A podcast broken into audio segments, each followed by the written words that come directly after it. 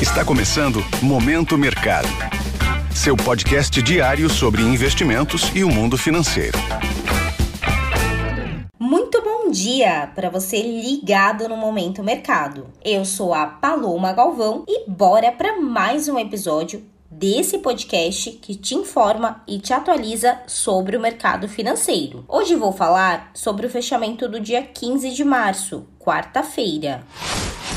Cenário internacional. No exterior, as bolsas americanas fecharam mistas, pressionadas pelos temores quanto ao setor bancário, que foram renovados com a crise do Credit Suisse, após o principal acionista do banco suíço descartar a possibilidade de oferecer mais assistência financeira à instituição, o que levou à queda das ações de grandes bancos nos Estados Unidos. O Banco Central da Suíça divulgou um comunicado em conjunto com a agência reguladora do país, avisando que garantirá a liquidez do banco caso necessário, o que gerou um certo alívio e reduziu o movimento de queda na sessão de ontem. Nesse ambiente, as posições compradas que apostam na alta dos índices encerraram sem direção única. Na agenda de indicadores, o PPI, inflação ao produtor,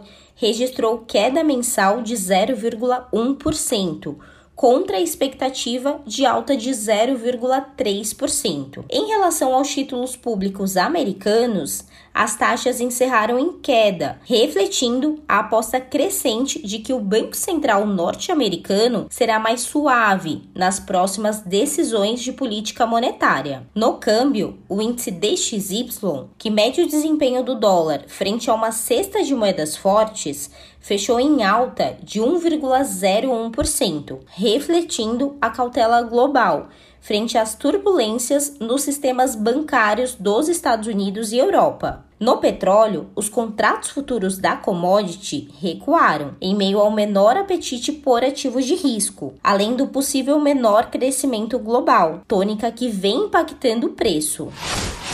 Cenário nacional. Por aqui, o dólar operou em alta de 0,70% ante ao real, cotado a R$ 5,29, assegurado pela onda de aversão ao risco global, que levou investidores à busca de refúgio na moeda americana. Desse modo, as alocações compradas ou expostas à variação cambial encerraram no azul. Na renda fixa, o ambiente externo continuou servindo de referência para o mercado de juros no Brasil, assim, os juros futuros fecharam em queda nos principais contratos e as posições tomadas, que apostam na alta dos juros futuros, recuaram. Na bolsa, o índice Bovespa recuou 0,25%, fechando aos 102 mil pontos, puxado pelos setores financeiros e de commodities. As posições compradas, que apostam na alta do índice, foram desfavorecidas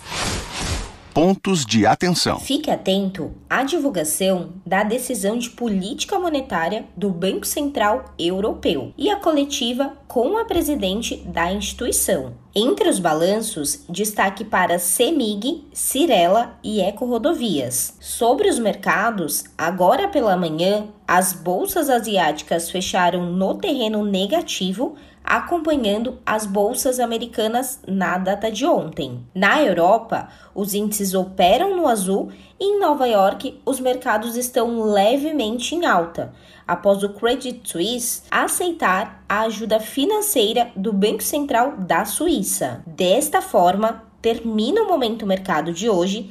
Agradeço a sua audiência, uma excelente quinta-feira, bons negócios e até a próxima. Valeu! Esse foi o Momento Mercado com o Bradesco.